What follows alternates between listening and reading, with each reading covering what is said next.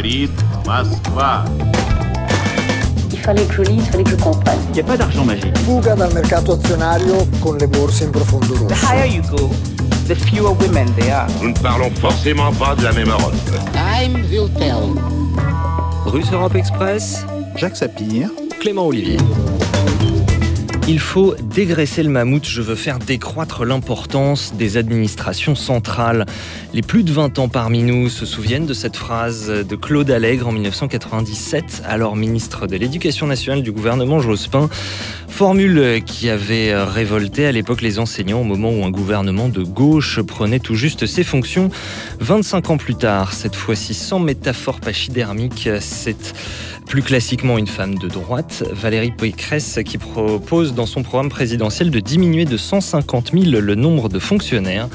Comme un clin d'œil à l'engagement d'Emmanuel Macron de le diminuer lui de 120 000, objectif abandonné après les gilets jaunes et la crise sanitaire. Mais au-delà de leur nombre et bien sûr des moyens, c'est une crise de mal-être que semblent vivre de nombreux fonctionnaires, comme en témoigne la grève, chose rare dans la justice en décembre dernier, ou plus récemment la mobilisation de l'enseignement avec le soutien des parents d'élèves et même de certains inspecteurs, sans parler évidemment des mouvements dans l'hôpital public qui remontent à avant la pandémie. Alors le mammouth se rebifferait-il? Que se passe-t-il dans la fonction publique aussi bien du côté des fonctionnaires que de celui des usagers? S'agit-il d'un désengagement au profit du privé? Ou bien le privé en souffre-t-il lui aussi? Et d'où viennent ces évolutions hier comme aujourd'hui? Bienvenue à toutes et à tous, c'est Europe Express. Le blues, des blues noirs. France 3 Nouvelle-Aquitaine, Sur les marches du tribunal de Périgueux, la justice dans son ensemble. 15 décembre 2021. Magistrats, avocats, fonctionnaires, tous pour dénoncer en premier lieu le manque d'effectifs. Christine Rouillère est greffière. Sur les 53 postes alloués à la juridiction, 13 manquent à l'appel. À force de réformes, de manque de moyens humains, informatiques, nous nous épuisons. Moi, je suis en fin de carrière et je suis un peu épuisée de, de cette situation parce que j'ai vu euh, notre profession euh, ben, péricliter au fil des années. Ces professionnels de la justice parlent de souffrance au travail, journées surchargées, dossiers qui s'entassent et incapacité à faire correctement leur métier. Bonjour Jacques Sapien. Bonjour Clément. Et en ligne avec nous, Julie Gervais, bonjour. Bonjour. Politiste, euh, maîtresse de conférences à Paris 1 et Willy Pelletier, bonjour.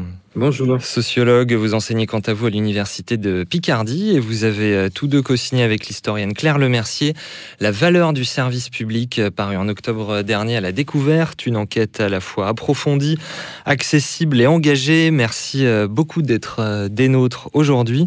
Jacques Sapir, ça fait plusieurs émissions qu'on parle de façon transversale des grands sujets qui sont, ou plus souvent pourraient être, ceux de la campagne Et présidentielle. et devrait y Euh, être. on a parlé de santé, du rôle de l'entreprise, de relocalisation, de souveraineté. Voilà, plus ou moins, hein, c'est ça, euh, investi par les candidats.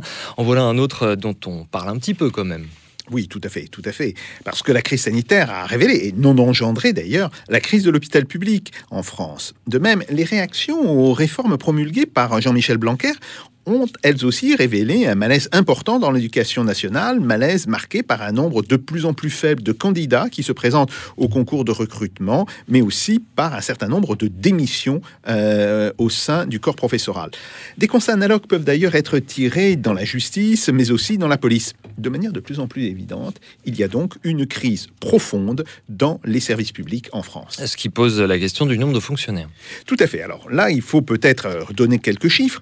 Au 31 décembre 2018, il y en avait, en comptant les contrats aidés, 5,6 millions. Sur ce total, 2,5 millions, c'est-à-dire 45%, appartenaient à la fonction publique d'État et 1,9 million à la fonction publique territoriale, c'est-à-dire environ 34,5%. Le reste, 21%, relevé de la fonction publique hospitalière. Alors, cette crise est pour partie le produit d'un sous-financement euh, des services publics, bien sûr, et plus précisément d'un sous-financement de leur part qui est directement engagé dans leur travail spécifique. De fait, depuis le début des années 1980, euh, la France euh, recrute moins de fonctionnaires d'État que le flux partant à la retraite. Ce qui veut donc dire qu'il y a eu un basculement entre la fonction publique d'État et la fonction publique territoriale. Si le nombre de fonctionnaires a augmenté, c'est donc essentiellement du fait de la fonction publique territoriale. Au-delà de choix budgétaires qui sont très discutables et qui sont d'ailleurs très contestés de divers gouvernements, il y a bien là un problème de gestion des personnels et de l'institution. Oui, vous pensez par exemple à l'hôpital? Oui, tout à fait. Euh, le cas de l'hôpital public est ici absolument exemplaire, mais il n'est pas unique. Euh, on sait que le personnel administratif y est pléthorique, le double euh, de l'équivalent en Allemagne, et représente environ 30% des personnels. Au-delà, le fonctionnement du système public de santé, mis sous la coupe des ARS, dont la seule logique est en réalité administrative, pose problème. On pourrait en dire la même chose pour l'éducation nationale. Derrière des slogans tels que mettre l'élève au cœur du système éducatif ou l'école de la bienveillance, euh, c'est en bien le personnel enseignant qui est visé, brimé et déconsidéré quand il n'est pas abandonné en race campagne au fanatisme religieux. Bon, et la rémunération? Alors, euh, ces problèmes se retrouvent aussi sous des formes spécifiques, euh, que ce soit dans la justice, dans la police ou bien entendu, dans l'enseignement. Ils sont tous les modes d'une forme de gestion des services publics. Alors, on peut compter des salaires euh, de début de carrière qui sont très souvent beaucoup trop faibles, en particulier dans l'éducation nationale, un abus des primes, et je rappelle que les primes, euh, sauf cas très particuliers, ne sont pas comptées euh, dans le calcul des retraites, abus aussi des contractuels, près de 30% dans l'éducation nationale. Pour dire les choses rapidement et peut-être aussi peut-être un petit peu sommairement, c'est une forme de transposition des règles, d'ailleurs très contestable, du privé dans le public qui est en cause. De fait, c'est une culture du management, de la gestion en bon français de la gouvernance, fondée sur la combinaison de récompenses individuelles et de maltraitance collective. Une combinaison qui était censée dans l'esprit des gens qui l'ont introduite, euh, promouvoir une tension des personnels vers l'excellence, et c'est elle qui est en cause. Car Comment attribuer des récompenses dites au mérite quand l'efficacité de l'action est bien souvent, et même le plus souvent, collective? Oui, c'est un mot qui occupe une grande partie du livre de Julie Gervais et Willy Pelletier, celui de modernisation, Jacques Sapien. Tout à fait, et cette modernisation a bien donné des résultats qui sont très contestables. Alors, euh, c'est pas simplement les résultats, c'est aussi les méthodes, et dans le public comme dans le privé ne sont-elles pas contradictoires avec la notion de travail en équipe, la notion aussi de connaissance collective, qui est au cœur de toute une série euh, de métiers, euh, qu'il s'agisse justement de l'enseignement euh, ou de la médecine? Bref, la notion d'esprit de corps aussi. C'est l'ensemble de ces notions qui sont souvent indispensables en réalité dans les services publics. Dit d'une autre façon, cette importation des méthodes de gestion les plus agressives ne remettent-elles pas en cause le fonctionnement même des administrations qu'elles étaient censées et qu'elles prétendaient améliorer? Alors partons euh, peut-être du constat et euh, de, l'actualité. Euh, ces mobilisations, Willy Pelletier, que j'ai citées en accroche, santé, justice, éducation, ce sont des choses bien sûr qui ne sont pas des premières dans notre pays, mais peut-être est-ce qu'elles sont exceptionnelles par leur ampleur, des juges qui font grève, des inspecteurs de l'éducation nationale qui rejoignent un mouvement, est-ce que c'est quelque chose d'exceptionnel?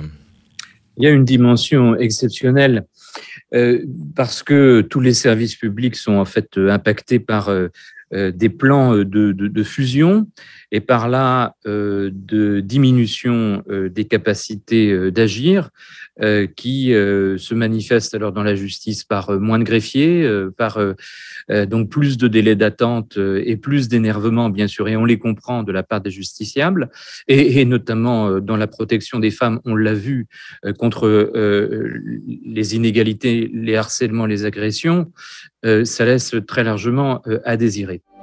Le ministère de l'Intérieur décidera de la sanction. Cinq fonctionnaires de police étaient convoqués hier en conseil de discipline pour de multiples manquements, huit mois après la mort de Chahinez. Cette mère de famille de 31 ans a été brûlée vive par son ex-compagnon à Mérignac le 4 mai dernier.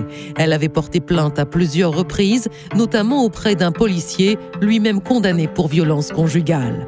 La mort de Chahinez a mis en lumière une série de défaillances, suscitant l'émotion jusque sur les bancs du Sénat.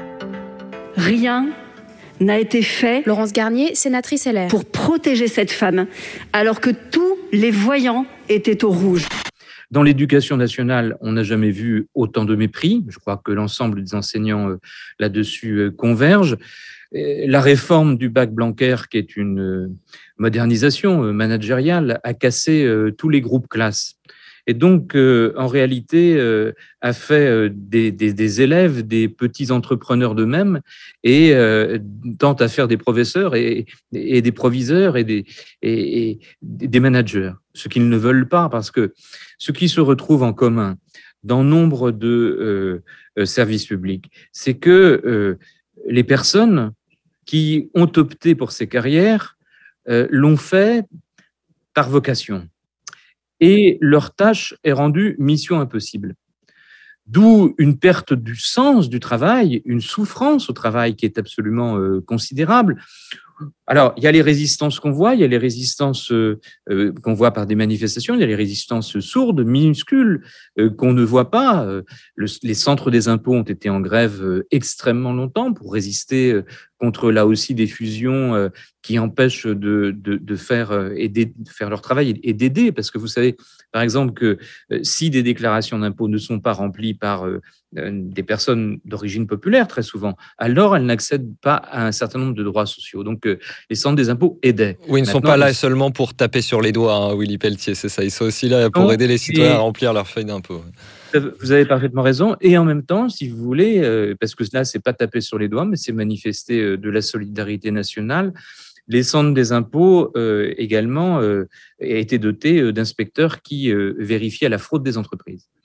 Avec les modernisations libérales, parmi elles, a été mis en place un système d'algorithmes, puisque maintenant gouverne la quantification abstraite des algorithmes, un système d'algorithmes pardon qui s'appelle data mining et qui euh, laisse des trous dans la raquette absolument considérables concernant euh, les euh, fraudeurs, euh, les employeurs fraudeurs, euh, quand par ailleurs les, les inspecteurs du contrôle sont encouragés par le ministère à être extrêmement complaisants vis-à-vis des entreprises. Donc, vous voyez, là, des, des résistances à bas bruit s'organisent.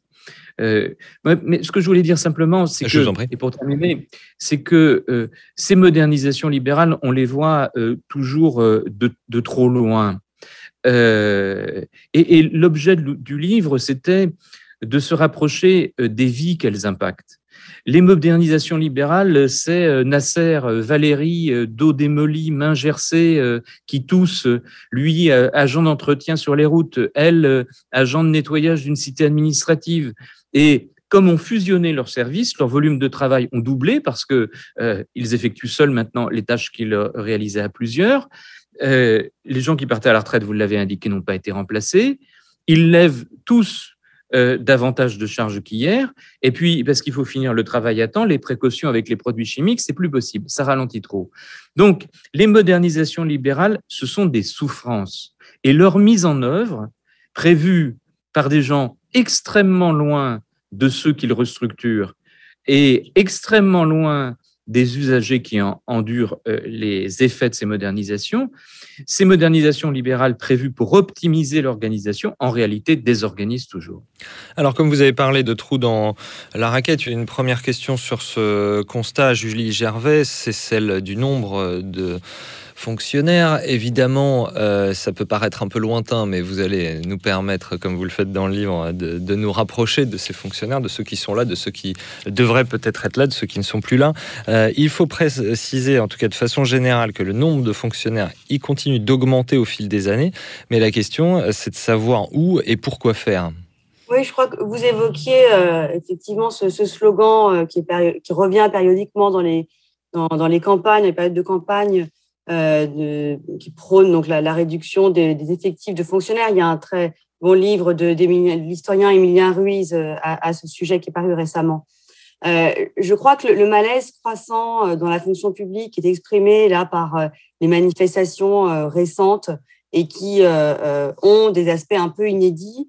ça vient justement de cette tension entre cette espèce de fantasme électoraliste de euh, il faut baisser euh, les effectifs de fonctionnaires, qui est franchement pas nouveau, hein, qui revient euh, périodiquement. Et puis, en fait, un attachement tenace au service public, y compris parmi les électeurs de, de Valérie Pécresse. Hein, un attachement qui a été renforcé aussi par la crise sanitaire et la prise de conscience qu'il a pu y avoir à ce moment-là. Donc, d'un côté, il y a l'idée qu'il faut, qu'il faudrait baisser le nombre de fonctionnaires, mais de l'autre, sont étendues en permanence les missions euh, du, service public. avant, pardonnez-moi de vous laisser poursuivre, j'ai dit tout à l'heure qu'elle voulait supprimer 150 000 postes de fonctionnaires. En fait, c'est une imprécision. Elle veut en supprimer 200 000 dans ce qu'elle appelle l'administration administrante. Alors, comme ça, ça peut paraître presque bourdieusien comme terme, mais il s'agit évidemment pas de ça. Euh, c'est-à-dire supprimer 200 000 postes et en créer 50 euh, 000 dans des missions qu'elle qualifie de prioritaires, à savoir, je cite, protéger, éduquer, soigner, et dont 25 000 soignants supplémentaires. Est-ce que ça, quand même, Julie Gervais, ça, montre que l'air du temps a changé. Pas vraiment, en fait, parce que, si vous voulez, ça date du 19e siècle. Euh, et cette idée, qui a toujours été associée à l'image du fonctionnaire budgétivore, euh, celui qui, euh, qui fait un trou dans sa chaise, hein, qui passe ses après-midi à tailler des crayons et à créer de la paperasse inutile. C'est une longue histoire d'une tentative purement comptable de euh, baisser euh, le nombre de fonctionnaires sur le papier, sans jamais d'ailleurs que n'ait été démontré euh, la réalité, l'effectivité économique de, telles mesures. Et à la place de, de démonstration, jamais de démonstration, à la place de cette démonstration, ce qu'on a, ce sont des comparaisons totalement hasardeuses, voire mensongères, hein, avec d'autres pays, donc qui sont toujours évidemment biaisés euh, dans le même sens, euh, alors que euh, ce qu'on voit très clairement, c'est que les effectifs qu'on appelle, ce qu'on appelle la fonction publique, ce qu'on appelle les agents publics, ce qu'on appelle les missions de service public entre différents pays, ça renvoie à des réalités très différentes. Quoi qu'il en soit, ce qu'on a vu historiquement, hein, c'est que à chaque fois qu'il y a eu une tentative de baisser le nombre de fonctionnaires en France, ça s'est traduit par une augmentation du nombre de contractuels. Et c'est précisément aussi peut-être là que se trouve euh, une des sources du malaise actuel. Parce que quand on augmente euh, le nombre de contractuels, euh, ça pose évidemment plein de problèmes en termes de qualité du service public qui est rendu pour les usagers, en termes de, de, de mode de rémunération de ces gens, leurs conditions de vie, etc. Mais ça crée aussi une surcharge de travail pour les fonctionnaires qui sont euh, euh, en poste, hein, on le voit à l'université, avec des missions sans cesse étendues, de plus en plus d'étudiants pour, euh, et des contractuels qui augmentent, et donc des gens qui sont titulaires à l'université, qui passent leur temps, leur journée, à gérer des contractuels, hein, plutôt que de faire de la recherche ou de, de l'enseignement, préparer leurs cours, et donc améliorer la qualité du service rendu aux usagers. La question de la rémunération, par ailleurs, Julie Gervais, euh, on a une, euh, on a une crise des vocations, c'est-à-dire c'est pas seulement qu'on en recrute moins, c'est qu'on a moins de gens à recruter.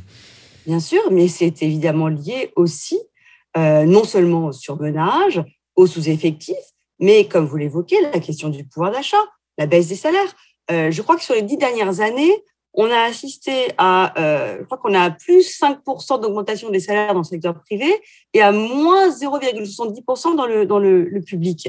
Euh, donc très clairement, il y a un écart euh, qui augmente avec une dévalorisation, parce que c'est pas seulement hein, euh, de, des salaires sonnants et trébuchants, c'est aussi une forme de reconnaissance. Hein. Qu'est-ce que ça dit, hein, cette baisse du pouvoir d'achat pour les fonctionnaires? Qu'est-ce que ça dit de la reconnaissance qu'on leur accorde, qu'on accorde aux services publics, aux agents publics, aux missions euh, du service public. Donc évidemment, ça se répercute ensuite sur des difficultés de recrutement. On peut, on, a des difficultés à recruter, par exemple pour le concours euh, du CAPES, hein, qui euh, donne des enseignants dans les collèges et dans les lycées, mais également des difficultés de recrutement du personnel soignant.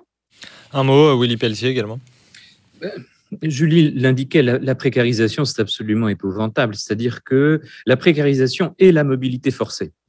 Parce que euh, c'est accentué aussi euh, parmi les mesures de caporalisation, pourrait-on dire, des fonctionnaires, euh, une obligation de mobilité forcée qui est d'ailleurs renforcée par la dernière loi de transformation de la fonction publique de 2019. Précarisation et mobilité forcée, ça casse les collectifs de travail. Et quand on casse les collectifs de travail, on casse le travail et on casse la mémoire au travail. Et cela a pour effet notamment euh, aux guichets euh, sensibles, souvent aux guichets euh, qu'on dit sociaux des services publics, de renforcer la violence, la violence envers les, fonctionnaires et la violence tout court. Euh, parce que euh, auparavant, on savait gérer tel ou tel cas difficile, conflictuel, euh, épouvantable. Là, désormais, on n'a plus le temps. Et d'autre part, ont été cassés les éléments de, de souvenirs ensemble, partagés, qui se partageaient de génération en génération et qui faisaient que on, on trouvait un moyen de s'arranger. Bien. Euh, aujourd'hui, les fonctionnaires sont euh, dans l'impossibilité de travailler. Euh, par exemple, on cite largement dans le livre le cas, mais parce qu'il est important, de cette, de cette assistante sociale Nadine, qui, par vocation, s'est engagée pour essayer d'aider notamment les familles populaires. Et c'est ce qu'elle faisait en aidant sur le RSA, en aidant contre les expulsions euh, euh, locatives et qui euh, aujourd'hui voit son temps de travail cannibalisé par la mesure de son temps de travail, parce qu'on appelle, ces managers appellent le reporting, qui l'oblige à entrer sur quatre logiciels informatiques différents, le minutage de ses rendez-vous, leur contenu, leur, leur durée, etc. Donc, on a là euh, une quantification euh, du temps qui interdit le temps effectif passé au travail. Et bien sûr, elle ne peut pas aider. Et bien sûr, euh, elle se fait engueuler. Et bien sûr, elle ne supporte plus jusqu'à aller dans les toilettes la gorge serrée et parfois, dit-elle, vraiment l'envie de pleurer et parfois pleurant parce qu'elle ne peut pas exercer le métier pour lequel elle se donnait à fond. On a là euh, un système, à la Big Brother is watching you, je prononce moins bien que Julie, mais euh, euh, qui est encore une fois une sorte de cannibalisation du travail à force de vouloir compresser les coûts des services rendus.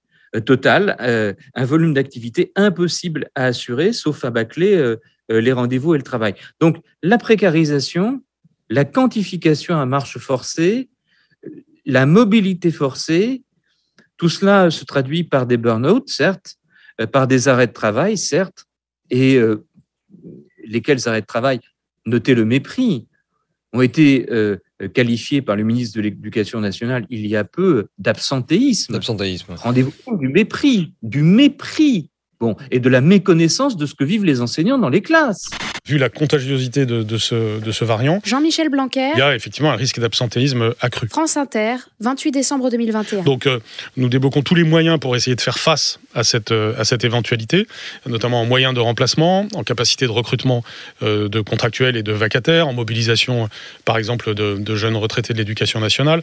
Bref, tous les moyens sont en ce moment déployés pour faire face à cela. Bien entendu, lorsque ça atteint un certain pourcentage d'absentéisme, notre continuité pédagogique en souffre. Le dernier en date de, la situation ubuesque qui est faite aux enseignants, par exemple, a été, euh, il y a, je crois, 15 jours, de leur proposer contre Omicron euh, des masques chirurgicaux. Bien, alors qu'on sait très bien que ce sont les masques FFP2 qui euh, sont aujourd'hui efficaces.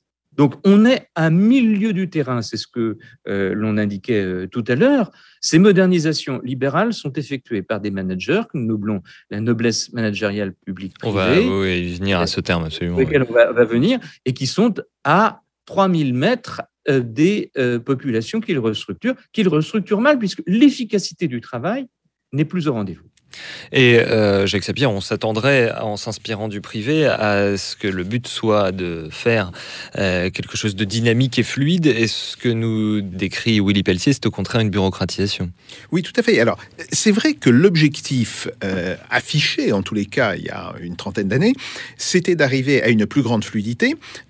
c'est la raison, en réalité, du recrutement de plus en plus de contractuels car un contractuel, eh bien, on peut le renvoyer, on n'est pas tenu par les règles de la fonction publique, donc ça c'était un point important.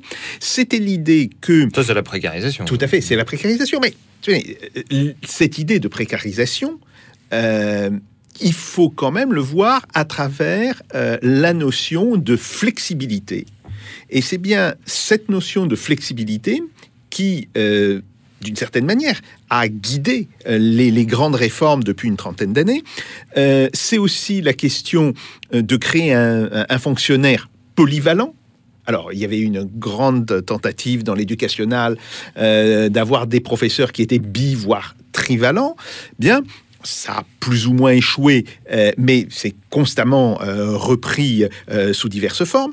Donc, cette idée-là, cette idée que si les agents du service public sont polyvalents, en réalité, leur travail peut être saisi à travers des codes très simples, et c'est-à-dire ça nie la spécificité du travail. par exemple, dans toute une série d'administrations, euh, on regarde l'acte, on ne regarde plus le contenu euh, de l'acte. Donc là aussi, euh, il y a un problème euh, évident euh, de gestion.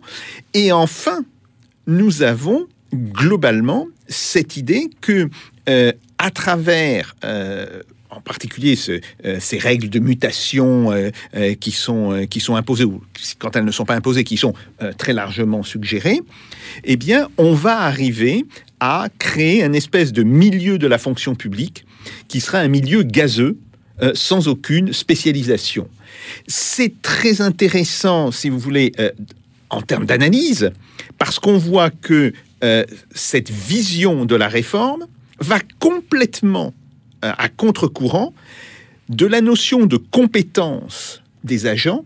Et on sait que la compétence, elle se construit sur l'ancienneté, la spécialisation et la coopération entre euh, divers agents pour construire à travers des compétences particulières une compétence globale. Donc, euh, on voit que d'un côté, on a une marche euh, vers euh, cette idée de la fonction publique gazeuse ou de la fonction publique liquide qui, grosso modo, est, est à l'ordre du jour depuis au moins une trentaine d'années.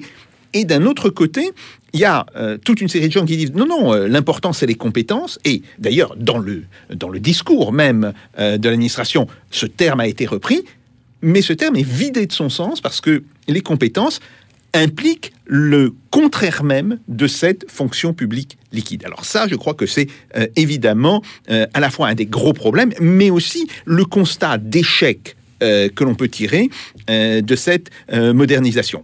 Après, il y a un point extrêmement important sur lequel les, les, deux intervenants ont dit des choses qui me semblent très justes, c'est la cannibalisation de la tâche principale par les tâches auxiliaires. Et ça, on le voit bien.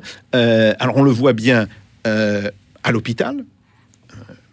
Euh, pour avoir euh, de la famille euh, ou de la quasi-famille euh, qui est à l'hôpital, que ce soit dans des positions de personnel infirmier ou dans des positions de médecins, l'ampleur de la tâche administrative par rapport à la tâche euh, simplement soignante. Qui va avec, on en a souvent parlé, la tarification à l'activité. Tout à fait, tout à fait. Donc ça, ça monte, ça, et ça monte de manière extrêmement importante. Euh, dans l'enseignement, c'est quelque chose euh, que nous connaissons tous. Il suffit, euh, si vous voulez, de, comptabiliser euh, les heures qui sont passées au travail d'enseignement. Je ne parle même pas au travail de recherche, au travail d'enseignement par rapport au travail d'administration euh, de l'enseignement. On le voit au niveau de la justice, on le voit aussi au niveau de la police. Euh, pour avoir un certain nombre d'amis qui sont dans la police nationale, qui me disent tous, aujourd'hui, nous passons entre le tiers et la moitié de nos journées de travail, tout simplement, à faire du rapport. Alors, si ces rapports étaient utilisés de manière intelligente, ça pourrait avoir un intérêt. Mais en réalité, euh, l'ensemble de ce qui est produit par les fonctionnaires n'est jamais expertisé. Et ça, c'est un autre problème.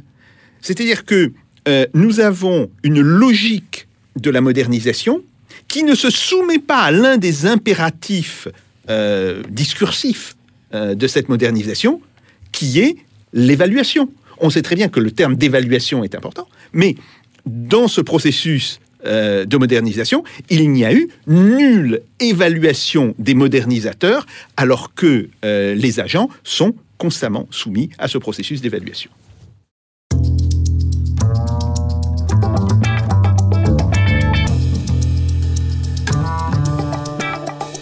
France Europe Express. Jacques Sapir. Clément Olivier. Julie Gervais, euh, vous, on se souvient tous de cette phrase à la fin d'une saison en enfer de Rimbaud qui dit il faut être absolument moderne. Là, c'est euh, autre chose. De, quoi est-ce qu'on parle vous, vous euh, intitulez un chapitre entier Massacre à la modernisation. Alors, quelle modernisation et pourquoi est-ce un massacre? Il y a beaucoup de choses qui ont été dites là, qui sont, qui résonnent effectivement fort avec notre livre, les exemples très concrets qu'on a voulu développer dans le livre et qui passe à travers des trajectoires et des, vies hein, de, fonctionnaires, d'usagers, mais aussi de managers d'ailleurs. Euh, je pense qu'il euh, y a euh, fondamentalement là un, problème, c'est l'obsession pour le chiffre et la rentabilité. Une obsession qu'on trouve dès la fabrique hein, des, hauts fonctionnaires, dans leur formation même. on pourra éventuellement y revenir cette obsession, cette logique euh, comptable, hein, euh, elle, est, euh, elle est permanente. J'entendais récemment un, haut fonctionnaire de Bercy, du ministère de l'économie et des finances, hein, qui expliquait hein, que le principe, c'est d'avoir une trajectoire de chiffres descendante. Il faut maîtriser la dépense. C'est ça l'objectif premier. Et donc, euh, ça veut dire qu'il y a un chiffre global qui est à respecter et qu'ensuite, on découpe le budget de la justice, de l'éducation, de la culture, etc., en fonction de ce chiffre global. Il faut que ça rentre, il faut que ça boucle, disent-ils dans, leur langage indigène. À aucun moment, euh, la question de la pertinence de ce chiffre, dont ces hauts fonctionnaires savent très bien qu'il repose sur des hypothèses euh, largement contestables, à aucun moment la pertinence de ce chiffre n'est euh, contestée, n'est mise en question. Et il y, a une, forme, une volonté en fait d'ignorer tout ce qui ne serait pas quantifié. Hein, vous parlez de l'évaluation, des formes de l'évaluation. Hein. il s'agit d'être dans un raisonnement de forme binaire, hein, d'où une fascination aussi pour le monde du consulting, pour la pensée PowerPoint également, qui est peut-être séduisante, hein, euh, tant elle est aussi euh, euh, simplifiée, une forme d'élégance simplificatrice hein, qui fascine certains hauts fonctionnaires. Donc tout ce qui est un peu trop littéraire, tout ce qui est finalement trop sociologique est délibérément ignoré. Et, notre livre va à l'encontre de cela, hein, en montrant précisément qu'il y aurait d'autres façons d'évaluer l'action publique, le service public, le travail des fonctionnaires. Notamment en renouvelant les indicateurs, Julie Gervais? Oui, si vous voulez, l'évaluation en soi, euh, ça n'a rien de, dégradant. Hein. Rendre des comptes, on pourrait avoir une conception très démocratique de cette idée de rendre des comptes. Hein. Et on pourrait se, réapproprier cet impératif euh, en revenant sur la conception des indicateurs. Euh, on dit souvent remettre l'humain au centre.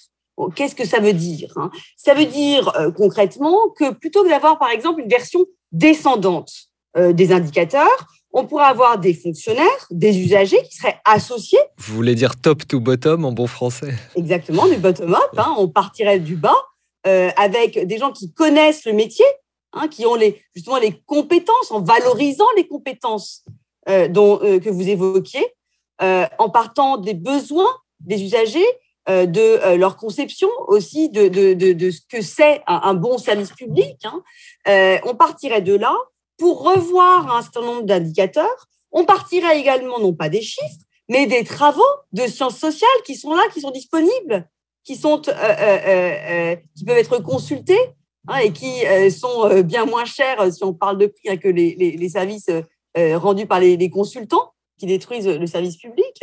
Donc une vision plus partagée, plus co-construite de l'évaluation hein, qui permettrait euh, euh, de, qui reviendrait hein, justement sur euh, les, missions hein, et, les, véritables besoins des, usagers en revenant par exemple sur l'absurdité que représente la dématérialisation, la numérisation des services publics par rapport aux besoins des usagers.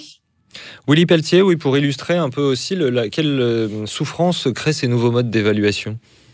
Je crois que il faut euh, pouvoir résumer euh, les caractéristiques des managers parce que ce ne sont pas simplement des pratiques qu'ils effectuent, mais ça tient aussi beaucoup à leur production, notamment leur production scolaire et à leur réussite. Bien, tout d'abord, pour les caractériser, je pense qu'il faut dire que les managers euh, euh, libéraux euh, qui s'emploient à, entre guillemets, moderniser, en réalité à massacrer les services publics, sont des obsédés et des possédés. Ce sont des obsédés et des possédés. Ils sont obsédés par la traque des coûts. Julie l'indiquait. La traque de la rentabilité immédiate de coûts abstraits sans apercevoir à quel point c'est courte vue. Parce que euh, les services publics euh, euh, soutiennent l'économie, les services publics permettent les relocalisations, les services publics permettent les circuits courts, donc l'écologie, les services publics permettent l'industrie. Et puis, qui ne voit pas cette évidence que traquer les coûts financiers comme seule boussole génère des coûts humains et des coûts écologiques autrement plus coûteux, y compris financièrement ce sont aussi des possédés. Euh, ils sont possédés au moins doublement. Ils sont possédés parce que euh, ont été euh, forcés d'intérioriser comme manière de faire spontanée, quasi spontanée, une croyance, une foi, un dogme libéral qui est la rentabilité à court terme comme seule boussole dans leurs études. Vous savez qu'à Polytechnique, euh, aujourd'hui, euh, depuis quelques mois d'ailleurs, on, enseigne des mathématiques financières. Bon, initialement, ce n'était pas véritablement le, cas. Euh, pour réussir, pour réussir et sortir dans la botte des différentes écoles, il faut intégrer plus que d'autres la nécessité de ce calcul économique à, courte vue. Donc, ils sont possédés par les conditions de leur formation. Ils sont possédés également par leur existence même puisque ce qui caractérise maintenant euh, ces nouveaux nobles, cette nouvelle élite parmi l'élite qui réforme euh, euh, les services publics en les massacrant, c'est qu'ils vont et viennent beaucoup plus vite qu'auparavant, euh, ils circulent du privé au public. Et c'est la condition même de leur réussite. Vous savez que pour un manager public de haut rang, rester plus de trois ans en poste est considéré comme aujourd'hui euh, un retard de carrière ou bien vous êtes un sbin. La condition. Que vous n'évoluez pas assez vite, hein, c'est ça. Alors que vous dites que ça freine justement les compétences. Ouais. Alors, oui, puisque euh, vous ne connaissez pas les personnels et vous ne connaissez pas le métier en trois ans. Hein bon, ou bien juste quand vous le connaissez, de toute façon, il faut partir pour montrer que vous êtes euh, toujours dans la course. Donc, on a cette course folle qui est la condition de la réussite maintenant des nouveaux nobles euh, privés publics. Voilà, c'est ça, Willy Pelletier, Julie Gervais, que vous appelez la noblesse managériale publique-privée, euh, qui est un dépassement ou un renouvellement de l'idée de Bourdieu qui était la noblesse d'État, qui était quelque chose de différent qui existe encore, cette noblesse d'État, euh, qui avait euh, l'intérêt général euh, comme chevillé au corps, parce que c'était aussi sa formation et le principe de sa légitimité. Mais la noblesse d'État a été supplantée dans l'État par la noblesse managériale publique privée et qui produit des ravages. vous savez, quand on parle de massacre, je citais des vies, qui, euh, des vies des agents qui sont massacrés. Quand on parle de massacre, ce sont par exemple, pour ne prendre qu'un exemple et m'arrêter là, euh, ces hôpitaux de proximité, ces maternités de proximité notamment, qui sont fermés. Nous, on a fait une étude sur le bas de l'Indre, vous savez, une, bassin de population, comme on dit, d'à peu près 80 000 habitants. Euh, la maternité de proximité a été fermée. Maintenant, euh, les naissances se font euh, aux urgences, sur des aires d'autoroute, parfois chez soi. dans l'inquiétude, il faut faire une heure et demie à deux heures de route sur des routes départementales, où passent parfois d'ailleurs des chevreuils, impraticables certaines périodes de l'année, pour s'en aller accoucher. Pour les IVG, c'est la même chose. Donc vous voyez, bonjour le droit des femmes. Hein, et donc et des hommes également, parce que ça concerne tout le monde.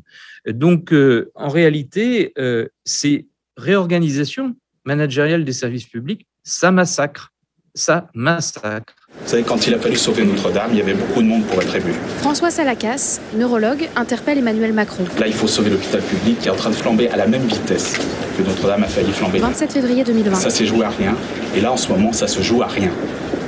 Voilà, j'ai pas d'autre chose à dire pour l'instant. Donc je compte sur vous Ah oui, vous pouvez compter sur moi. L'inverse reste, reste à prouver. Les personnels hospitaliers, le corps soignant dans son ensemble a fait tous les efforts nécessaires. Nous sommes au bout, oui, mais on a besoin d'un choc. Vous aimez bien les chocs, donc un choc d'attractivité. Il faut absolument refinancer en urgence euh, l'hôpital public. Je suis vraiment désolé, mais c'est Non, mais- c'est- c'est extrêmement important. Je ne suis pas là pour moi, vous avez compris. Je sais, je suis là. Vous savez qui est derrière moi? L'ensemble du corps soignant. Jacques Sapien. Oui. euh, alors, je, je voudrais revenir sur un, un certain nombre de points qui ont été abordés. Premièrement, effectivement, la culture du chiffre. On la voit émerger dès les années euh, 60. Et ce qui est très intéressant, c'est qu'elle émerge conjointement dans l'industrie américaine et dans l'armée américaine. En fait, euh, cette culture du chiffre, il y a, un homme euh, qui est, euh, si vous voulez, qui en est très représentatif, c'est ce secrétaire à la défense des États-Unis qui, qui va gérer le début de la guerre du Vietnam et qui a été au départ un dirigeant de chez Ford. Et on voit très bien là qu'il y a fondamentalement une convergence entre une vision de l'industrie et une vision de la guerre. Et pourquoi je parle de cela? C'est parce que euh, l'armée et la guerre, euh, c'est d'une certaine manière le premier des services publics. C'est le service public régalien par excellence. Or, euh, il y a toute une série de, spécialistes, d'historiens euh, et de spécialistes de la théorie du commandement euh, qui ont immédiatement tiré le signal d'alarme en disant mais attendez, cette volonté d'aboutir à une culture du chiffre que ce soit dans l'industrie ou que ce soit euh, dans la guerre, va aboutir à ce qu'ils appellent, là je, reprends euh, le terme de Martin van Creveld dans son fameux Command in War, euh, ce qu'il appelle des pathologies informationnelles. Alors c'est très intéressant parce qu'on voit que c'est de là que vient effectivement cette espèce de, de culte très mal placé dans le chiffre. Maintenant, je voudrais dire une chose importante, c'est que on ne peut pas ne pas calculer. S'il ne faut pas tomber dans cette espèce de, euh, fascination euh, morbide euh, pour le chiffre, il est clair, par exemple, qu'il faut donner à un moment donné un cadre au budget de la fonction publique. Le, budget de la fonction publique ne peut pas faire 100% euh, du budget de l'État, c'est strictement impossible. Donc, ce qui se pose comme question, c'est plutôt, et ça fait écho à une autre théorie du commandement, est-ce qu'il ne faudrait pas dire à chaque ministère et à partir de là euh, à chaque administration, vous avez une certaine somme, ou plus précisément, la nation ne peut pas vous consacrer plus d'une certaine somme. Vous savez ce qu'il faut faire pour faire votre travail, faites-en le meilleur usage. Ça, c'est une notion qui est euh, tout à fait différente. Et euh, là encore, je reviens euh, sur euh, ces ouvrages sur la théorie du commandement, et on oppose en réalité euh, ces deux traditions, qui est euh, d'un côté la tradition du chiffre et la tradition qui part du haut et qui descend vers le bas, et cette autre tradition qui consiste à dire aux gens, vous avez une certaine tâche, vous savez le faire, on vous regardera sur les résultats et on ne regarde pas comment vous obtenez ce résultat, on vous donne une enveloppe de moyens, utilisez-la au mieux. Donc là, il y a, je crois, un véritable débat à avoir pour savoir comment est-ce que on peut euh, fonctionner. Après, ça pose évidemment euh, la véritable question de savoir comment peut-on organiser ou restructurer des collectifs de personnel euh, autour de cette idée d'une autonomie de la tâche. Et ça, c'est effectivement un point qui est, à mon sens, euh, tout à fait capital si on veut aboutir à une véritable modernisation euh, du service public. Autrement dit, un service public qui utilise l'ensemble des moyens qu'il a pour faire essentiellement ce pourquoi il est là et non pas pour produire l'équivalent de bruit blanc. Euh, et aujourd'hui, on peut dire que euh, ce bruit blanc, c'est une notion euh, de l'économie de l'information. Ben, ce bruit blanc, il est devenu assourdissant au point même de faire disparaître la musique que devraient produire ces administrations Alors, euh, Julie Gervais, effectivement, je vous laisse euh, répondre. Et puis une chose, par ailleurs, puisqu'on parle de budget qui coûte assez cher, euh, c'est par exemple de faire appel à des cabinets de consulting, vu que, puisque vous en avez parlé. Vous savez que récemment, McKinsey a été auditionné par le Sénat, et vous le savez particulièrement bien, Julie Gervais, puisque vous avez été auditionné juste après. Votre réponse à Jacques Sapien. Oui, je crois que le, problème, ça n'est pas euh, la question de faire des économies, parce que la plupart des ménages doivent gérer un budget et euh, les fonctionnaires, les services publics n'ont pas attendu en fait les modernisateurs pour euh, se faire, pour faire attention à la façon dont ils dépensaient. Le problème, c'est de vouloir que les services publics fassent du chiffre. Je donne un exemple très concret. Vous parliez de euh, la, T2A, la tarification euh, à l'activité, qui a été une réforme qui a été mise en place dans les hôpitaux à partir des années 2000. Euh, dans l'esprit même de la T2A, l'esprit gestionnaire va à l'encontre de la rationalité médicale. Très concrètement, l'idée dans la T2A, c'est de faire des regroupements, de faire des catégories qu'on puisse comparer, donc de standardiser les actes médicaux pourquoi faire Pour ensuite les traduire en coûts, pour ensuite baisser les dépenses. Sauf que ça, c'est un raisonnement qui est totalement opposé à la façon dont euh, médicalement on pense les choses. C'est ce que montre très bien Frédéric Pierru, hein, à savoir que euh, euh, la pensée clinicienne, en fait, est contraire à cette idée de cette idéologie de, l'hôpital usine, en fait. Hein. elle montre que chaque cas est différent, que chaque cas est singulier, et donc on n'est pas dans une industrie Donc il y a une incompatibilité euh, de cette pensée du privé, cette obsession pour la réduction des coûts, euh, pour la productivité, pour le profit en fait. Ça, c'est par nature incompatible avec le service public si on veut continuer à le rendre dans l'intérêt général. Et ça ne veut pas dire de dépenser n'importe comment. Alors précisément, vous évoquez euh, l'invisibilité, l'opacité hein, par rapport à l'évaluation de ces modernisations, entre guillemets. Hein, à savoir que on montre dans le livre précisément que les partenariats publics-privés, que l'externalisation, etc., en fait, ça engendre des coûts, ce qui fait que ces réformes qui sont censées réduire le budget, en fait, créent des coûts hein, qui sont invisibilisés, qu'on ne voit pas. Mais nous, qu'on montre dans, le livre. Mmh. Et, qui, et qui donc rapporte à certains privés, euh, tout, c'est pas à tous les privés, puisque comme vous l'avez dit, le, le désengagement du service public fait souffrir tout un tissu de PME. Oui, euh, effectivement, quand euh, le, service public déserte les territoires, les entreprises s'en vont. Les entreprises ne s'installent pas, ne s'implantent pas euh, là où il n'y a pas de service public.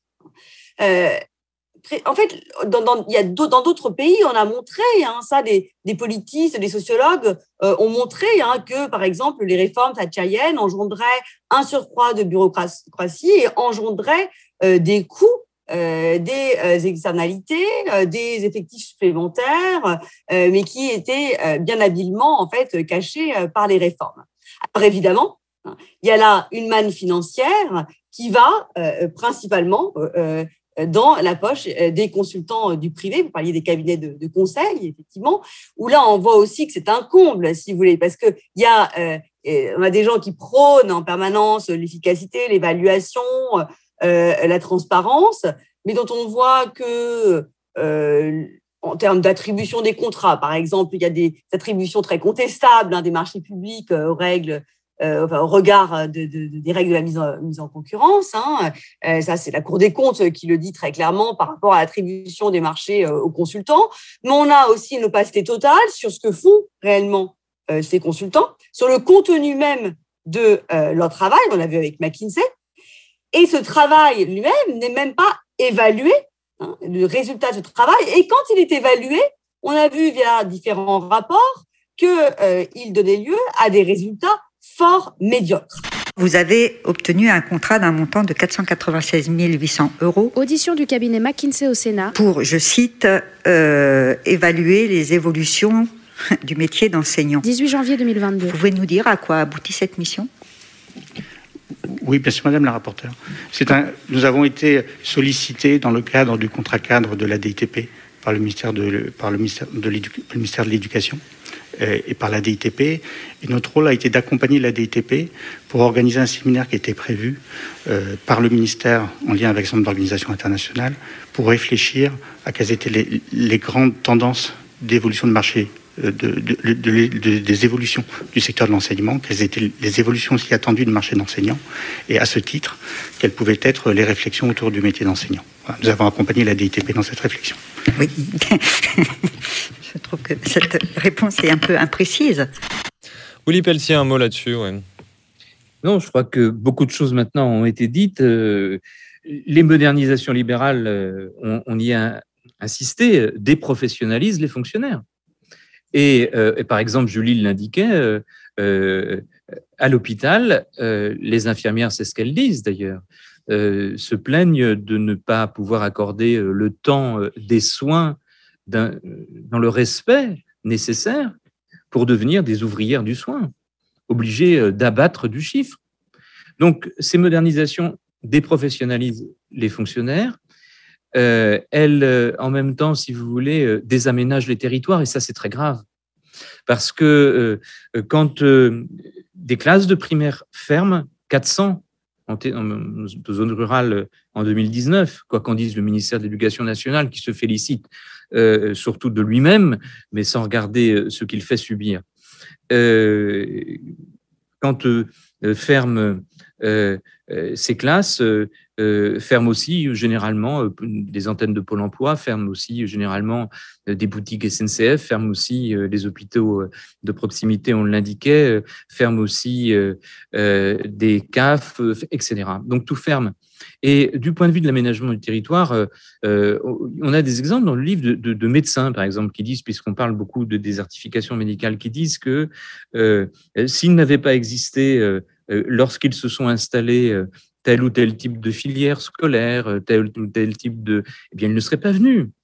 Bien, pour les entreprises, c'est évidemment du point de vue de l'implantation la même chose. Donc, massacrer les services publics, euh, c'est euh, en fait désorganiser notamment les territoires ruraux pauvres, avec des effets, je terminerai par là, extrêmement graves, hein, parce que dans ces campagnes, c'est l'enclavement des populations qui s'accroît, c'est leur isolement, leur repli sur soi, mais aussi le fantasme des proches, le fantasme des plus proches, la guerre des pauvres contre eux d'à peine plus pauvres qu'eux, l'exaspération des concurrences sociales qui sont au principe même des votes Le Pen et des votes Zemmour. Donc les services publics, c'est l'anti-Le Pen. Les services publics, c'est l'anti-Zemmour. Et ça, je pense absolument central de bien le comprendre si l'on veut préserver euh, un peu euh, d'égalité euh, sociale et de liberté publique. Et pour terminer, du point de vue de l'évaluation, nous, nous avançons une, une thèse qui est que l'évaluation doit partir aujourd'hui d'un vaste relevé des besoins mmh. Un vaste relevé des besoins qui n'est pas effectué et que ensuite cette co-construction dont parlait euh, Julie euh, doit s'effectuer effectivement euh, du bas vers le haut, ce bas si souvent méprisé, ce bas qu'on n'entend jamais, ces interdits de parole, mais qui, si on les interdit de parole plus longtemps, vont exploser. Donc les services publics sont notre avenir et il faut évidemment, bien sûr, davantage de services publics. Davantage de services publics, j'accepte un mot de conclusion et pour boucler la boucle euh, sur la campagne présidentielle, ça veut aussi dire euh, que ça n'est pas uniquement euh, plus de services publics au sens du nombre de fonctionnaires ou du financement, mais aussi une autre modernisation. Oui, tout à fait. Tout à fait. Et, on voit bien d'ailleurs aujourd'hui que euh, cette logique de la modernisation qui est à l'œuvre en France hein, depuis euh, un peu plus d'une trentaine d'années, bon, allez, euh, je pense qu'on peut la faire démarrer dans les années 80, hein. d'ailleurs de manière assez significative. C'est autour de l'élection de François Mitterrand et, du tournant de la rigueur que, ça a commencé à, se mettre en place, même si, comme je l'ai dit, hein, cette logique euh, elle date en réalité historiquement euh, du début des années 60 aux États-Unis. Euh, c'est vraiment le nom de McNamara qui a, je, je le rappelle encore, il a été directeur général de chez Ford, secrétaire d'État à la Défense dans les années 60, et donc à ce titre-là, il est l'un des hommes qui ont engagé les États-Unis dans la guerre du Vietnam, et après, il va pantoufler pendant 7-8 ans à la Banque mondiale. Euh, sa trajectoire est tout à fait, euh, euh, tout à fait exemplaire de ce qui a porté justement cette culture du chiffre. Alors, on voit bien, il va falloir revenir sur les modernisations. On le voit aujourd'hui, maintenant tout le monde en est conscient, dans la fonction publique hospitalière où on voit bien, et ça, c'est très intéressant, même des, des grands, des grands patrons de droite de, la médecine, des gens comme, euh, euh, comme un Juvin, qui est aujourd'hui un des conseillers euh, de Madame Pécresse, euh, mais qui dit lui-même qu'on ne peut plus continuer à gérer comme cela euh, euh, l'hôpital public. Donc il y a une, véritable prise de conscience. Euh, dans l'éducation nationale, euh, on voit euh, au travers du débat qui se développe actuellement sur le nombre d'heures en mathématiques euh, en classe de première et en classe de terminale, que le monsieur le ministre sera obligé, qu'il le veuille ou non, à faire machine arrière, car c'est lui qui a supprimé euh, euh, des heures de mathématiques. Donc, Vous voulez dire qu'il est un peu en train de déplorer les effets dont il chérit les causes oui, euh, moi je dirais ça de manière beaucoup plus simple, c'est qu'il va être obligé de manger son chapeau. Alors, je ne sais pas à quelle sauce il mangera son chapeau, et pour manger un feutre, il faut effectivement mettre des sauces plus ou moins digestes, mais il sera obligé de manger son chapeau. Après, ce que l'on voit, c'est qu'il y a aujourd'hui un besoin, effectivement, d'une véritable réforme euh, des services publics, mais d'une réforme qui aille à contre-courant de ce qui a été fait euh, depuis pratiquement une quarantaine d'années et qui, justement, s'appuie sur les compétences subsistantes dans un certain nombre d'administrations pour essayer de faire redémarrer un processus qui parte du bas vers le haut, évidemment, dans le cadre d'une enveloppe euh, globale qui est politiquement décidée euh, du budget euh, des services publics. Ça, ça me semble extrêmement important. Dernier point sur la numérisation. Euh, la numérisation, en réalité, elle a été dès le départ l'otage de la bureaucratisation. J'en veux un exemple que je connais bien dans l'éducation nationale, où le grand logiciel qui est utilisé par les professeurs de collège et de lycée pour faire leur travail, Pronote pour euh, ne pas le nommer, c'est une initiative privée parce que le ministère avait tenté de produire un logiciel et ça a échoué. Et donc, qu'est-ce qu'ils font aujourd'hui? Ils repassent des contrats de licence annuels à Pronote, firme qu'ils engraissent considérablement, au point que euh, l'éducation nationale est devenue non pas son, son client unique, mais son client principal à hauteur de euh, 70 ou 80% euh, de son chiffre d'affaires. Ce qui pose d'ailleurs une question pourquoi ne pas nationaliser Pronote et ne pas l'intégrer euh, On en avait parlé du problème On en avait parlé euh, sur la, la souveraineté numérique. Euh, Julie Gervais et Willy Pelletier, merci euh, encore à vous deux. On vous retrouve donc avec Claire Le Merci à la découverte pour la valeur du service public. Merci bien sûr aussi à vous, cher Jacques Sapir, et naturellement à vous autres fidèles yeux et oreilles qui suivez cette émission, comme toujours en podcast ou en vidéo. Bonnes adresses avec la patience de Jeanne D'Amato et Pipo Picci à la technique qui vous donne rendez-vous au prochain épisode de Russe Europe Express avec Jacques Sapir. D'ici là, faites pas vos Jacques et salutations.